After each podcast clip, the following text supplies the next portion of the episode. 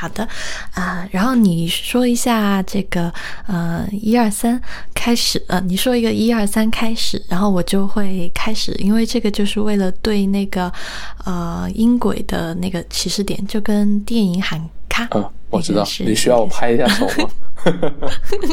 不用不用不用，就就就说一下开始就可以。因为拍一下手的话，那个音轨会往上跳一下，这样方便剪辑了，主要是。啊，没关系，李如意他会听的。哦，行，那好，那就呃，一、二、三，开始。欢迎收听《未知道》，我是席妙雅。今天很开心，我们的这个啊节目请来了一位新的嘉宾，这位嘉宾呢叫吴泽勇。大家好，我是吴泽勇。啊，其实常上知乎的朋友，可能在知乎上经常会看到这个泽勇去回答问题。那我是我也是之前看到泽勇他答了一篇，其实应该说是他写了一篇关于啊广东的烧鹅的一篇文章啊，我觉得啊写的很好，可能大家都都看过了。嗯，如果没看过之后可以去扒一扒看看，写的非常好。嗯，那。今天就很有幸呢，邀请泽勇呢来跟我们聊另外的一个，也是啊广东很出名的烧味的一款是叉烧。嗯，呃，在讲叉烧之前呢，我想 分享一下，就是我自己吃叉烧的一个经历。因为可能以前听节目的听众都会知道，我呢曾经有过非常多吃嗯美食失败的经历啊。那其实叉烧也是我吃的所有的美食里面有过惨不忍睹回忆的一款，因为我是四川人，嗯。则用你是广东人，那你可能就是从小吃到的，就是啊比较优质的、比较好品质的叉烧。那我就没有这么幸运了。就我以前是我是离开四川到上海念大学的时候，才第一次吃到叉烧。那那会儿吃到的叉烧，给我的印象就是啊非常的。糟糕，因为我当时吃到的叉烧就是可能现在市售很常见见的那种，就是红红的。这个红是说它整个肉就是从里到外都泛着一种奇怪的红，然后嗯，那个肉也。应该它不是，就是当端给我上来的时候，应该不是刚烤好的叉烧，应该是它后来再就是再次加工，就是再热的。呃，我觉得当时吃到的应该是蒸熟的，而不是就是烤熟的。嗯，然后那会儿呢，因为我一直对叉烧饭有很很高的期待，我相信大家如果看这个呃星爷的电影，都会比较熟悉，里面有一碗饭叫黯然销魂叉烧饭。那我当时就觉得叉烧一定。是很美味的东西。然后我那个拿到那碗叉烧饭上来的时候，我就被自 就是被他震惊了。我就说：“ 哎，这块红红的肉是猪肉吗？还是什么什么我没有吃过的肉？”所以，所以就是自此以后，我就对叉烧就是就是这个东西就敬而远之了。那前段时间我去香港，因为我那次去是嗯，之前也在节目里讲了，就是专门去吃云吞面，还有就是去吃。几家米其林的餐厅，那顺带呢，我也吃了两家这个叉烧，所以呢，今天就啊，想跟大家 来这个，第一是扭转一下我自己对叉烧的这个印象，第二是也是跟大家好好的分享一下，到底什么是好的这个叉烧，好的什么是好的叉烧饭。那泽勇，你其实应该，你有什么关于这个叉烧比较有趣的事情吗？呃，怎么说呢？就是我吃叉烧倒是没有你这么可怜的时候了，就吃到这么奇怪的叉烧。但是就是呃，怎么说？我在广东这边吃的叉烧普遍都还是挺好吃的。但是呢，就是我大概就五六年前吧，刚刚去美国读书那一回呢，就吃到了我人生中最让我崩溃的一顿叉烧。那那是怎么一回事呢？就我那时候刚刚看望我的美国亲戚，那我就到他们家里面啊，那第一顿饭真的非常丰盛，也非常中国，里面有什么叉烧啊、烧鹅呀，然后各种辣味啊，然后炒了青菜呀，还有一点海鲜，然后当时第一顿饭吃的特别开心。但你也知道，这种宴会饭一般肯定有剩嘛。那我们就没有吃完，然后那个叉烧肉呢也剩下了，然后我第二天中午吧就被拿来当做午饭的一个剩菜了。那我觉得也挺理所当然的，咱们广东人比较勤俭持家嘛，对不对？那第二天午饭就拿来当剩菜吃，吃了两口之后呢，就。毕竟剩菜味道没那么好，我就把它放下来，没有动它了。然后第二天晚上呢，我的那个姑丈又给我炒了一盘菜，那盘菜叫叉烧炒荷兰豆。我看了那盘菜呢，也没什么胃口，好不容易吃了几片荷兰豆，叉烧没有碰，就吃了荷兰豆，啊。本来以为就解脱了，毕竟你已经吃了吃到第三顿了，对不对？结果呢，到了到了第三天中午的那顿饭呢，我面前摆了一个跟星爷那个很像的饭，但当然它不是饭，我叫它做黯然叉烧河粉。为什么呢？因为我就看到一碗河粉里面上面飘着我昨天晚上吃剩的荷兰豆跟那个叉烧，我当时整个人就不知道该怎么办才好了。所以当时就是，就是接待你的这家人也是拼了，感觉用了好大一块肉来做这块叉烧，真的是拼了好吗？而且还不是有很多，大概就是六七片的叉烧，他就这样硬生生吃了我三四顿饭，我当时都快哭出来了。好吧，嗯，所以其实每个人都有很多关于叉烧可以回忆的地方。哎，我想，我我你是广东人，其实我一直想问一个问题，就是啊，的星爷心中可能有他自己这个最理想的黯然销魂饭，但是作为一个广东人，就是你在吃叉烧饭的时候，你怎么就是你怎么判定？比如说你看到这碗饭，然后你吃到它，你就觉得啊，对了，就是这个味道。呃，这个其实倒没有那么好说，因为对于我们来说，我们叉烧首先一个就是要就叉烧饭嘛，关键就是叉烧好吃，因为它不像别的那些饭，我们有这种浇汁啊什么，就是可以拌饭的汁，其实叉烧是没有的，它就光几片肉，然后可能配点青菜，再配个白饭这样子，那叉烧好不好吃就变得非常关键了。所以我们一般看叉烧的时候会怎么看呢？就是首先看叉烧上面有没有肥肉。这个就很关键。嗯，如果叉烧上面有肥肉的话呢，那一口咬下去，那个油香啊，就一下子布满你的嘴巴，然后那种感觉就非常美妙了。但是如果是干巴巴的叉烧，就是那种纯瘦的叉烧的话呢，你就无论如何你都嚼不动，然后那个饭吃下去跟叉烧混在一起，就变得一塌糊涂。哎，我其实想问一个问题，就是我之前在看资料说，啊，其实香港现在也有店也有保留这种传统，就是它有卖肥叉，有卖瘦叉，嗯，还有就是半肥瘦的这种，嗯，其实那所以瘦叉是后来才发展出来的是吗？呃，可以这样说，瘦叉它更多的像是就是我们一般人的这种追求，就是喜欢吃瘦肉，或者说呃厌恶吃肥肉而导致的，或者说就是有些人可能就比如说女生想要减肥又想吃好吃的，那怎么办呢？那我就只能点一份瘦叉了。但实际上就是呃你也知道，人类的原始就是追求一些高热量的东西嘛。实际上吃到肥肉还是会比较开心的嗯明白。诶，那这个，所以一开始或者说好的这个叉烧，它其实就是要有一点这个。肥肥肉在里面，然后那这块叉烧，比如说它烤的，就是你看起来就它烤的颜色，或者是这个有什么有什么讲究吗？因为我先说我我想问的问题，就是比如说我之前看到那一碗叉烧饭，然后那个叉烧就是从从里到外都是泛着一股奇怪的红色，那我就会觉得很奇怪，就是就是。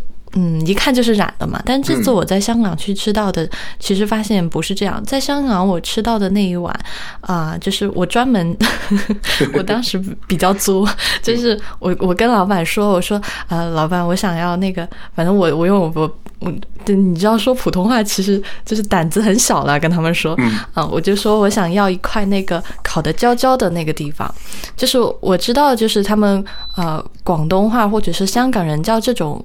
烤的焦焦或者是最黑的地方叫插头饭，嗯啊，因为我是看资资料说这个地方它是这个美拿反应最充分，然后烤的最焦香、最好吃的一块。那我自己吃了就觉得这个带着黑色 黑黑的这个印记的，比我之前那碗红不拉几的那个 叉烧饭好多了。所以，我我的问题就是，你们在吃叉烧饭的时候会比较注意它烤的那个这个美纳反应的程度吗？呃，完全会的，就是我觉得妙雅你还是挺会吃的，就是挑了黑黑的那一块，就很多老饕了，包括我自己，如果有的话，我也会特别特别的想要挑那一块，就是比较黑的。当然，呃，这种黑有两种黑，一种黑呢就是整块都黑掉了，那就黑的太厉害，我们说的就是没烤好，就有点糊掉了。那么这时候吃火大了，对，火太大，然后吃到嘴巴里面就有苦的味道，因为呃有一点点碳化了嘛，或者沾到碳了。然后另外一种呢，就是表面有一些焦焦的、黑黑的，但是你同样还能够看到一点红色或者深红色。那么这一种呢，我们就是最爱最爱吃的，因为表面脆脆的，然后里面还能软软的。那么香味跟那个口感一样都能保留，那就是最好吃的了。所以其实你吃到的应该就是我说的这种，就是没有全黑，但是它黑的占大多数，所以外表就脆，里面就软嫩的那种。嗯，所以你刚才说外表就脆，里面就软嫩，咬下去又是那个油脂，哎呀，讲起来都好饿。哎，那我想问一下，就是呃，你刚才说的这个叉烧，其实它是一定要有肥一点的部分才好吃嘛？那我自己吃到呢，就是我自己吃的那一份也有肥的地方。那我想问，就是。因为猪身上肥的地方比较多，但是说挑五花肉呢，还是挑就是啊猪颈肉啊，就是挑这个猪的部位有没有什么讲究？呃，讲究是有的，然后你也恰好讲出了其中两个有讲究的地方，一个是五花肉，一个猪颈肉，当然还有第三个部位，就是我们广东这边俗称的一个叫眉头肉。当然具体是什么部位我不太记得了，可能也是在脖子那一片吧，这个可能要大家去百度一下才知道。然后呃，为什么会选这三个部分呢？就首先五花肉呢，它的特色是油特别多，那么很多肥叉它也会直接用五花。花肉来代替，因为就是油香味特别浓郁。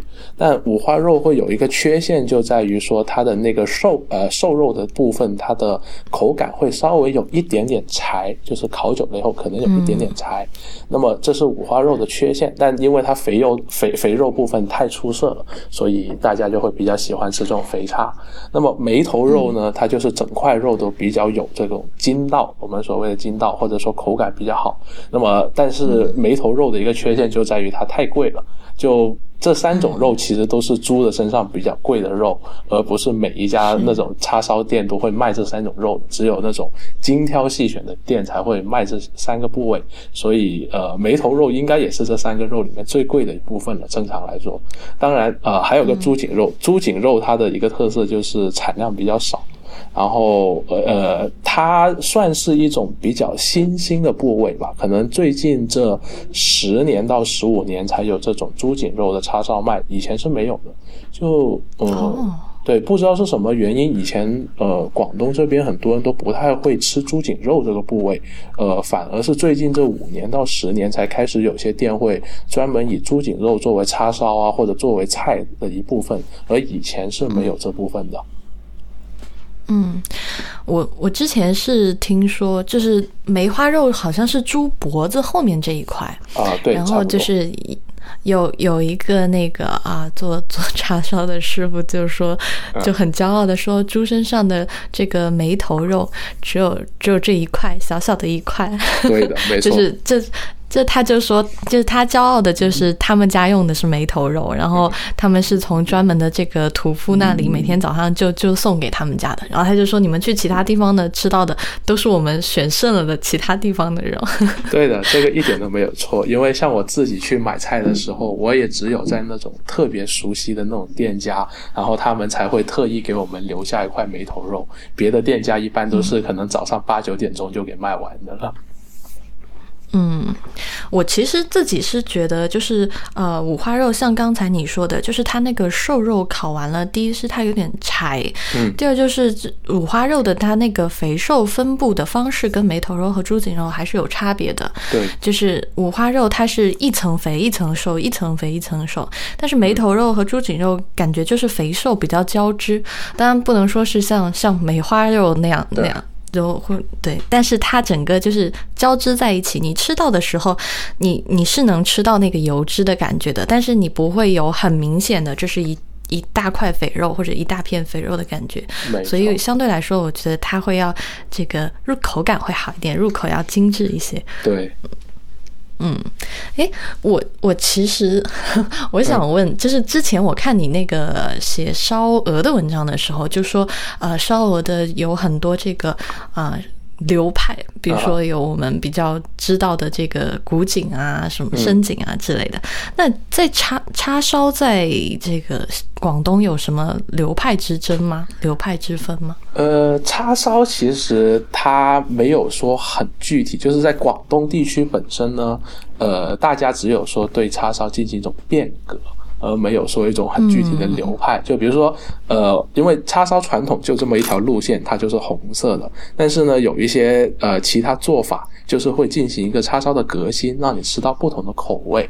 那么呃，具体的革新的话啊，当然我们再讲回流派吧。流派的话，其实叉烧这个词，呃，在日本它是有另外一种变化的。那么其实日本的叉烧跟我们的叉烧就不太一样，虽然呃在日文里面它叫叉秀，然后叉秀的话其其实就是跟我们广东话里面的叉烧是差不多读音的，但是它那个长相呢，就是日本的叉烧普遍是深褐色，或者说是呃有点像我们卤猪肉的颜色，而广东这边的叉烧更多的就是一种红色，就是呃可以是鲜红色或者暗红色，两种红色都可以，具体看你用什么样的酱去搭，但是就是说他们本身做法上就会有很多的不一样的。对，广东叉烧还是烤的，日本的叉烧它有它是先煎或者是先烤，然后最后它是。煮出来的，或者他们叫炖出来嘛？呃，对，嗯，这个还是差别挺大的。对，然后像日本叉烧有些高级的做法，他们甚至会借用到法国的那种低温烹饪的技巧，就是用比如说六十多度的水，然后泡它个四五个小时，然后水浴，对，水浴，然后泡到它那个油脂都出来，那样的口感也应该会不错了，我觉得。讲完这个流派之后了，我刚刚也提到了，就是我们叉烧其实是有一些变革的，对吧？那么这个变革呢，主要要呢，呃，也要看就是你吃过多少。比如说，我现在目前印象最深刻，就是我觉得比较好吃的两两个变革，一个是我最早是在香港吃到的，它叫脆皮叉烧。那么这是怎么样呢？就是呃，它是一般的叉烧，把它做好了以后，它会在外面裹一层浆。然后再沾上一些那种我们所谓的面包粉或者某一些其他的比较细的粉，然后拿进去炸。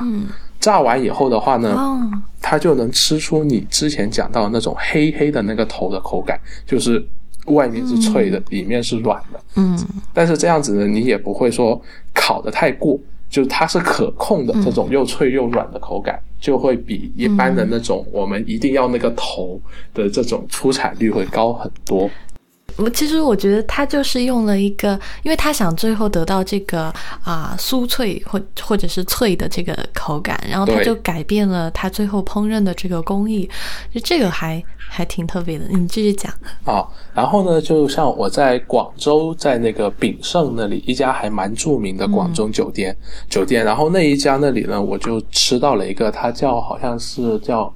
黑什么叉烧我忘了，就是他们家的一个招牌菜。那么这个叉烧的就在颜色上有了变化，它是一个纯黑色的叉烧，它不是红色的叉烧。那么呢，呃，我吃了一下，在口味上呢，其实没有很大的区别。但它有一个关键的改变在什么？就是他们没有用这种我们平时叉烧用的红曲去腌制那个肉，而是它直接应该是加入了比较多的这种老抽。然后让它的那个颜色偏黑，但是它的酱香味会更足，然后它也有一种黏黏糯糯的口感。那么这也是一般的那个叉烧所不太具备的，因为一般叉烧的表面其实还是比较干爽的，但炳胜的叉烧它的表面就比较黏糯，但也是一种我觉得不错的改革了。你觉得它表面的黏糯是是最后哪一个步骤实现的？呃，应该是我们常用，比如说我们做菜的时候，酱油收汁以后，酱油跟蜂蜜水一起收汁以后，会产生一种就比较稠的感觉，就比勾芡还要再稠一点。那么这是他们的一个做法，我猜。所以他们最后不再烤了，是吗？呃，对他们应该呃不是单纯靠靠那个烤去达到这么黏糯的，应该还会有其他的一个额外的加工，因为单纯烤我觉得还挺难，就是让这么黑的酱不焦的。是的，因为你说完这个，我会觉得他家的这个做法有点像酱肉。嗯嗯。就是就是可能在北方，就是啊很多地方能吃到的酱肉啊、酱肘子，就是就经常用这样的做法。就是呃对，但是比那个汁还要再稠一点。它就是紧紧的粘在上面，就一点都不会流下来的。对，但我觉得你说的也挺有道理，就确实有一点像。你这样想说一说，我回想起来，因为它的肉里面的脂肪，就它用的也是蛮肥的肉，应该是五花五花肉，但它的脂肪却没有想象中那么高。然后正常烤应该是不能够烤的那么彻底的，所以可能也加入了煮的步骤在里面。嗯。应该是加入了煮或者是蒸，嗯，就是要先去掉那个油脂的部分。没错，那你。那你刚才其实讲到，就是啊，肉的红是就是广东人可能很多都是用这个红曲米，就是这种酱来腌制。像我之前吃到那个，当然我不 不相信那一碗 红红的是红曲米腌出来的。那我我其实就有这个问题，可能平时我们都很熟悉啊蜜汁叉烧，那我们可能都知道外面它多多少少都跟那个蜜字有关系，它的就是烧出来的那个外皮的颜色，所以它。呃，在达到它这个整个叉烧就是腌的这个过程中，还有什么让它可以就是带来最后这个红色的效果？就是你刚才说的红曲米嘛？呃，带来红色的效果，其实目前来说也是有两个不同的做法。就最传统、最好的做法，或者说相对来说比较贵一点的做法，就是我刚刚说的用红曲米来做。那么这个，因为红曲米它不是一个非常容易买到的东西，或者说他，你可能要跟我们那个观众介绍一下红曲米是什么。哦，听众，因为可能很多人他们都不太清楚红曲米是什么。红曲米这个东西说起来还真的我自己都讲不清楚是什么东西，因为呃，它其实就是一种嗯。它主要是大米的一类，但是它的颜色呢，跟我们常见的大米就是白色的大米不一样，它是红色的。然后，嗯，它主要就是通过大米用那种有一种叫红曲霉菌。我不知道你听说过这种菌没有？比较奇怪的菌，对。然后通呃通过这种红曲霉菌去发酵，然后就是变成这种呃我们所谓的红曲酱，然后用这个红曲酱去给这些呃肉类去上色，然后甚至有一定的那种转化的效果，主要是这样子。嗯。其实，所以它其实发酵以后，就是它可能会跟就是一般的这个酒糟一样，就是有一点那种发酵以后的对酒香。这这样的话，就是它第一，它是通过发酵，可能它。有有其他的这个啊风味的物质出来，还有就是它呢可能有类似于就是酒酒精酒的这种香气，没错。所以嗯，应该这是一个就是它能调味的原因。那除了这个还有什么呢？呃，像我刚刚说的红曲米是一种红色啦，还有一种就是嗯呃，它会用到红腐乳或者我们广东这边叫做南乳的一种东西，这是可能是另外一个流派的做法，因为红曲米它主要讲。究的是一个香气跟颜色更好，而红腐乳的话呢，它一呃，其实它本身红腐乳里面也是就是腐乳加红曲米，但是红腐乳的购买比红曲米的购买要简单，所以很多商家就会直接用红腐乳去代替这种红曲米。嗯，不过这两个味道差挺远的。啊，是差很远，但是就是因为红腐乳它里面也有也有一定的咸度嘛。那么有些商家可能就呃节省盐跟其他酱油的用量，然后改用腐乳来代替。当然，我觉得用红腐乳做的都不是太合我个人口味，我还是比较喜欢红曲米的多一点。嗯，明白。哎，那讲到就是这个红色都是这个什么带来的？那像叉烧在啊，可能要跟听众。你可能要跟这个听众稍微介绍一下，就是啊，一条叉烧它从一块肉怎么最后就变成一块这个这个烤的肉了？就是第一，就是你刚才有说，就是它需要腌制嘛。那比如说腌制，大概我们会需要多长时间？然后需要哪些关键的佐料呢？就是当然，我觉得腌制这个东西，就是啊，因为叉烧也是属于啊比较怎么说，就是。每就很多家有的卖，那这种很多家有的卖的东西呢，它可能就是每一家都会说自己有自己的这个配方，或者是自己有自己的秘料。那我我想知道的就是，呃，除了这个啊。自己的秘方、自己的这个秘诀以外，基本上有什么东西是必不可少的，或者说啊，它少了就是偷工减料。呃，我觉得吧，或者说呃，就我一直看下来这么多家叉烧，就是跟我炫耀的师傅，他们都一定会讲的一个东西，那就是玫瑰露。玫瑰露它是一种酒。但是它跟我们一般用的那种所谓的料酒啊、白酒啊、什么双蒸酒，它很不一样。玫瑰露的味道比较淡，或者说它特别淡。比如说，如果我做菜，我是放一个汤匙的料酒，那么如果换成玫瑰露的话，可能要三到四个汤匙才会有差不多的这种，就是接近的这种酒的那种味道。但玫瑰露它有个特色，就是香气非常明显。它的那种香气，呃，有一点点像玫瑰香，但它不完全是。然后玫瑰露的香气在烤制以后呢，散发出来就是我们所闻到的那种最好的叉烧香味了。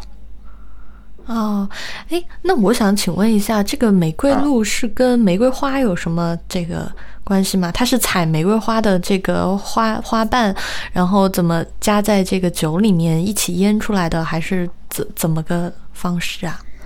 嗯，玫瑰露的这一个我还真的没有怎么了解，因为它其实就是，嗯，它跟我们一般常听到的那种玫瑰露，就是比如说我们一般看到玫瑰露是有什么玫瑰花茶呀，然后什么玫瑰的这样子，但玫瑰露酒的话呢，它跟这些还挺不一样的。我现在这边没关系，我们代考，我们可以在那个啊。节目的链接里面帮大家做出来，没 错没错。嗯啊，那就是我我我，你刚才说了一个就是比较关键的地方，就是说啊，玫瑰露第一它的香气非常的呃特别，就是有玫瑰花类似的这样的香气。第二个就是说，你你说它，比如说如果我们腌肉要放一勺。料酒的话，但是放玫瑰露大概要放三勺到四勺。那我我的问题是，呃，是因为，嗯，它的这个，你你刚才说是因为酒的味道比较淡，但是我我有一个问题，就是它这个香味是是特别容易挥发还是什么？就是要放这么多才会让你感受到，还是？呃，倒也不是容易挥发，因为呃放这么多的原因，其实主要是因为呃料酒的味道是非常重的。它重在它的酒味，而其他风味是不太够的，所以我们不能放多。如果我料酒给多了以后的话呢，其实就整个肉的味道就被酒味给盖住了。而玫瑰露酒就没有这个困扰，就是它本身酒味非常淡，然后它其他风味很足。那么这时候，当其他风味够的时候，我就不妨再多给一点玫瑰露，让它其他风味再走出来一点。然后，既然它酒味不浓，我就不介意再多放一点。其实是这么一个过程。所以一般来说，就同样是厨房用酒，玫瑰露就是明显要比这种料酒会贵的。哎，那你们平时在就是在家里做菜会备玫瑰露吗？呃，我家的话，大概可能每两三个月会买一瓶，当然用完了，可能再过一段时间才要。因为玫瑰露主要用在这种，比如说，呃，我常做的就是酱油鸡啊，或者说有时候我要做这种卤猪肉啊，或者说类似叉烧的这种肉的时候，我会用到它。但用量其实非常大，比如说我一次，呃，好像是七百五十毫升的瓶吧，我大概可能会用到一百到一百五十毫升。就是可能五分之一左右就会被我用掉了。那么这个量其实对比起我们一般料酒就是一汤匙或者一个瓶盖来说，其实还是挺严重的。哦，明白了，好吧。如果我们听众里面有有爱做饭的，记得料酒不要加太多。对呀，料酒不能加多。因为我我之前就是啊，以前家里这个请请过阿姨做饭，我那个阿姨做饭就特别爱加很多料酒，就是我不特别不喜欢料酒的味道很重。嗯嗯啊，好吧。哎，那我想知道，就是一般腌腌个。腌多久算是这个常规的这个腌制的时间呢？一般来说，嗯，据我的了解，大多数都会在六到八个小时以上。我们所谓的过夜，就是比如说我前一天晚上腌好，然后第一天早上大概五六点钟起来，然后就拿去烤，烤到七八点钟开门，然后开始卖，这是最起码的。那么有一些比较比较厉害的店家，他们用的料比较好的时候，就比如说什么叫用料好？比如说我用很好的玫瑰露，然后很好的红曲米，这时候我就会放很少的盐，甚至几乎不用盐。那么这样子就是让这些料长时间这样泡，比如说泡上个十几个小时都完全没有问题。一般来说，就是腌制的料越好，它所能泡的时间相对来说也会更长一点点。否则的话，比如说如果我里面呃因为我的原材料不好，或者腌制的料不好。那么我需要加入大量的盐呐，或者其他东西去盖住味道的话，相对的它也不能够腌制那么长时间。所以啊，当然一般我们就是可能八到十个小时是作为一个比较好的标准吧。就你只要腌制到可能八到十个小时，就是非常好的叉烧了。而市面上可能有些叉烧就是腌个一两个小时左右就会拿出来卖，那已经算是比较良心的了。好吧，嗯，你说的对，我就就我之前吃到叉烧的经验，能腌好好腌，已经算是良心出品。没错。哎，你你刚才提到一个，就是说腌过夜，然后早上七八点钟拿出去烤。哎，那我其实对这个烤的过程特别感兴趣。就是第一，我我我有两个问题，第一是说这个烤的方式有什么讲究嘛？比如说这个分步骤啊，什么什么时候这个刷这个糖啊，或者刷这个蜜汁？然后还有一个问题就是，呃，在广东做烤的叉烧，这个烤的这个环境或者说烤的这个设备有什么讲究吗？比如说，我们知道，就是呃，就是可能你要吃到这个呃好的这个薄饼披萨，可能你这个看到那家店如果是个电炉子，那基本上你是这个就不太可能了。所以就是在吃广东叉烧的时候，有有什么这些需要去了解的？呃，一个关键就是它的炉吧。那么说到炉的话，其实就是在广东的这些吃烧味的店，它有个共性，就是比如说我叉烧好吃，其他的烧味都会好吃，因为他们基本上都是一个炉子出来的，说明它有好的炉。那么这种炉的话呢，其实就我想借鉴我最近，我因为我上周末还是上上周末刚去完北京，然后吃了很多顿北京烤鸭，然后我就发现北京烤鸭里面它有这种所谓的吊炉跟焖炉的区别。那其实，在我们叉烧里面也多多少少有一点点这样的感觉。那么，呃，首先焖炉是什么呢？焖炉就是我把一个炉子给它烧热，烧到一定的温度，比如说具体温度多少我不知道，因为这是每一家的秘密。那可能比如说一百八十度或者两百度这样子，然后呢，我就把叉烧肉放进炉子里面，然后呢，这时候呢，我就没有火在里面加热了，就叉烧不会直接被火烤，而是在外面去用其他的呃竹子啊，或者说用炭啊或者其他东西去在外面去烤这个炉。让这个炉保持一个较高的温度，从而把这个叉烧烤熟。那么这个方式其实有一点点像我们烤箱的做法，但不同的在于就是焖炉它会呃它的水分跑不出去，所以它会更加的多汁一点点，但皮就没有那么脆了。焖炉的这种做法，而吊炉的话呢，它更像是我们外面叫的一种叫做明火烧烤，或者说是叫什么明火烧味，那么就是直接用火去烤它。那么这种烤烤的叉烧其实就是难度非常的高，因为一个不小心就会烤到整个都黑掉了。对，但同样的这种叉烧其实它香气是最足的，就是它很容易就烤有有那种我们所谓的曼德拉反应，那么这个反应就会变得非常明显。那么吃进嘴巴的感觉也是跟焖炉不太一样，所以很多店铺他们会打这个招牌说我们这边是明火烧味啊，什么什么明火烧烤啊之类的，这个就是比较常见的。嗯，那用吊炉的时候，这个烧的这个炭或者是呃烧的这个材料有有讲究吗？呃，因为比如说你刚才提到那个啊，北京烤鸭，呢可能北京烤鸭都会好多店都会宣称他们是果木啊之类的，对对对。所以，然后像比如说呃。叉烧它有没有专门的木头？这个我还真的没有去考究，因为呃，比起那几款烧味，包括像是烤鸭这种叉烧，它并没有就是这么高贵的血统，以至于说我必须要用某一种木头它才好吃。但是像目前我吃到的比较好吃的叉烧，他们一般都会选用，比如说像我了解到的一个是荔枝木。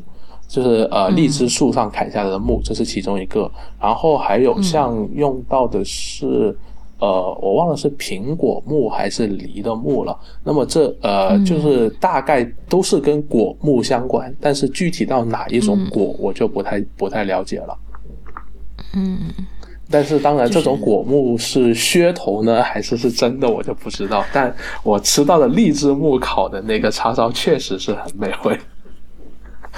嗯，其实这这也是我自己的一个疑问，就是啊，你用不同的这个木材去烤制啊，这个或者是去烧鸭，或者是烤鸭，或者是啊烤这个叉烧，就是它跟比如说跟直接的碳，然后当然跟电烤的差别是很大的，就是跟碳它所能赋予的这个香味的物。物质到底是这个从哪里来的，或者是从什么什么方式来的？然后有什么明显的异同？这也是我自己很感兴趣的地方。不过我觉得现在对于啊这件事情还没有一个特别权威的说法。嗯，对。不过你刚才说的这个吊炉和焖炉，就是啊，真的还是跟这个北京的烤鸭挺像的。就是吊炉出来的它的这个啊皮，就是它外面的这一部分会更脆更好吃。没错。当然，我们广东这边不是叫倒吊炉跟焖炉，但我觉得这个说法叫什么？呃，一个是叫明火烧烤，另外一个的话，我还真不知道他们一般怎么叫，因为他们就是用炉子焖熟的，但是具体怎么叫的话，好像没有什么说法吧。嗯，对，明白。诶，那就是一般在刷这个蜜汁的时候，到底是在什么时候上色会会比较好？嗯，蜜汁的话，正常情况下就是我们做烤肉的时候，蜜汁一般是最晚最晚的时候刷上去的。嗯，因为呃，蜂蜜是会着火的，就是 如果你你用明火烤的话，也搞不好就是。呃，上的太早了，它既容易焦也容易着火。那么一般就是，比如说我可能刷个两到三次的蜂蜜，然后我就准备把这个叉烧拿出来了。所以很多时候我们吃到叉烧的那个蜂蜜的甜味跟香味都是在表面，而不会在里面。那么什么时候？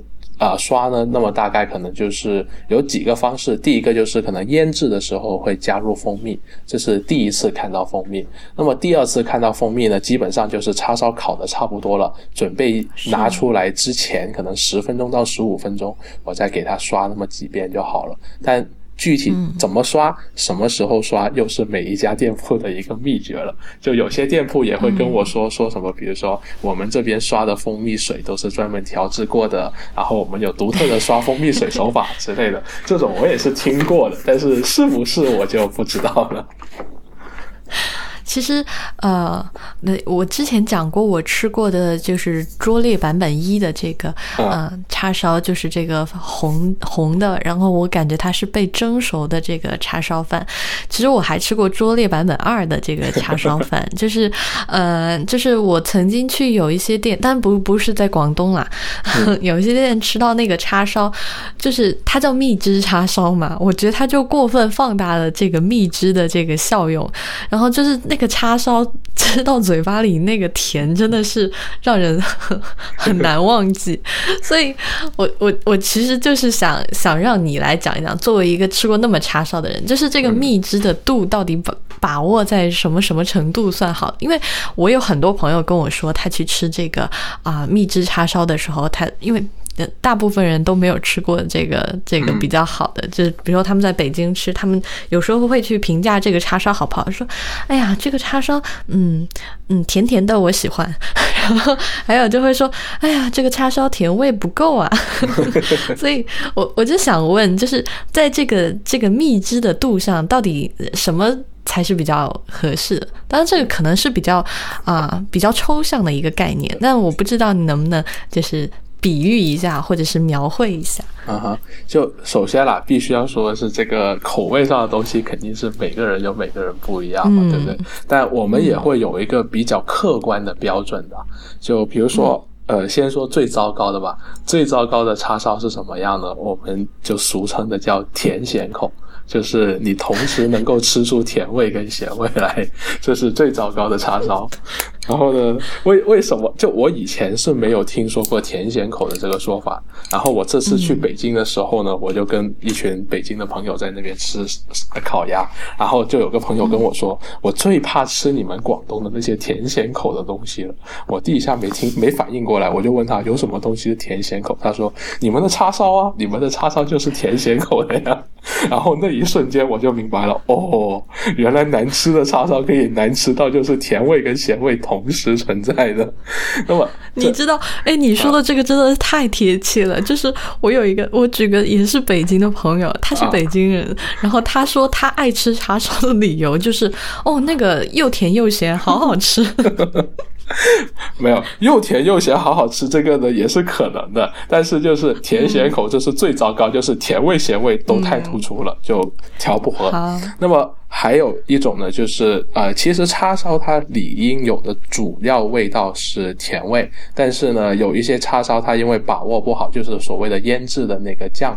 呃，就是腌料不太好，那么它可能以咸味比较突出，所以呢，呃，不是最差，但是就是呃也不太好的叉烧，就是以咸味为主，然后呢，甜味你可能能够吃到一点点。那么就是一块偏咸的肉。那么，呃，偏咸的叉烧肉有个很大的问题，就是它会干，因为盐分让这个水，就是盐让大量的水就是跑掉了嘛。所谓的这个渗透压被改变了，然后大量的水跑掉然后，这个肉不可避免的会有点干柴。那么，所以咸口的那个叉烧就会出现，就是比较咸的同时肉也比较干，所以这也是相对来说就比甜咸口好一点，但也是比较不好的叉烧了。那么，嗯，其实最优质的叉烧，或者说，呃，算是比较好的叉烧，它是以一个甜味为主，但甜味不会过，所以甜味过的叉烧，特别甜的叉烧，也就你也知道是什么一个档次啊。那么，啊，说回最好吃的叉烧了，这种甜味是，就是我吃进嘴巴里后呢，能够吃到甜味，但甜而不腻。那么为什么可以做到不腻呢？一个就是通过酒的香气，我刚刚提到的玫瑰露和其他腌制的料的香气，让你的嘴巴丰厚度增高。另一个就是适当的这个盐的运用，因为就是呃糖跟盐其实按照不同的比例搭配的话，它会产生不同的一种丰厚的效果，就是它的味道的层次感就会更加明显一点点。所以呃，我们一般来说就是。呃，比较有的甜，然后加加上你吃不出来的咸，这就是一种最好的境界了。嗯，明白了。是有点说这个。反正我是明白了，我不知道我们的观听众有没有明白。其实我觉得大概的意思就是说，啊，就是你能吃到这个微微的甜，但是同时呢，你能够注意到，啊，就是你能吃，就好像你能吃到油脂，但是你不会觉得它太肥腻。对，然后你还能注意到，就是它腌的这个，同时腌。腌的好，腌料好的，能够赋予它的这个香气，以及然后这个再加上肉的质感，就是不会有一个特别浓重的味道抢过了你对它第一印象，就是不会有这种抢风头的事情出现。没错，嗯，这是理解的。非常好。好吧，谢谢。嗯，所以呢，就是大家去吃这个啊叉烧饭的时候，呃，记得要按照我们今天说的这个第一说是是不要去一开始就点瘦叉，除非你真的是你已经吃过叉烧无数月、叉烧无数了，你觉得瘦叉还是你的最爱，那那你就去吧。那但这如果你是真的是像我这样吃过啊这个痛苦版本一、痛苦版本二的这种人。然后你就好好的去尝试一下，选选择一块这个啊位置合适的，然后呢，呃，去用我们刚才说到的这些方式去判断它到底是不是一块呃合格的叉烧，到底是不是一碗可以让你黯然销魂的饭。嗯，好吧，那今天关于叉烧饭我们就差不多聊到这里啊，谢谢泽勇来跟我们分享这么多关于这个叉烧饭的故事，谢谢。不用客气。啊，那就是啊，节目的最后我再啰嗦一下，就是你们呃，如果听众有任何需要呃反馈的意见，还是可以通过这个啊未知道的微博，以及通过未知道的 Twitter 找到我们。嗯，然后请你们多使用这个评论功能，少使用这个私信功能。现在好多人就是给我私信一些就是私信问题，但你你其实可以在评论里面写的，让大家也看到。嗯，好吧，呃，那最后就啊，谢谢大家的收听，希望大家能够有吃到一碗好的叉烧饭，有个好心情。嗯，谢谢大家，拜拜。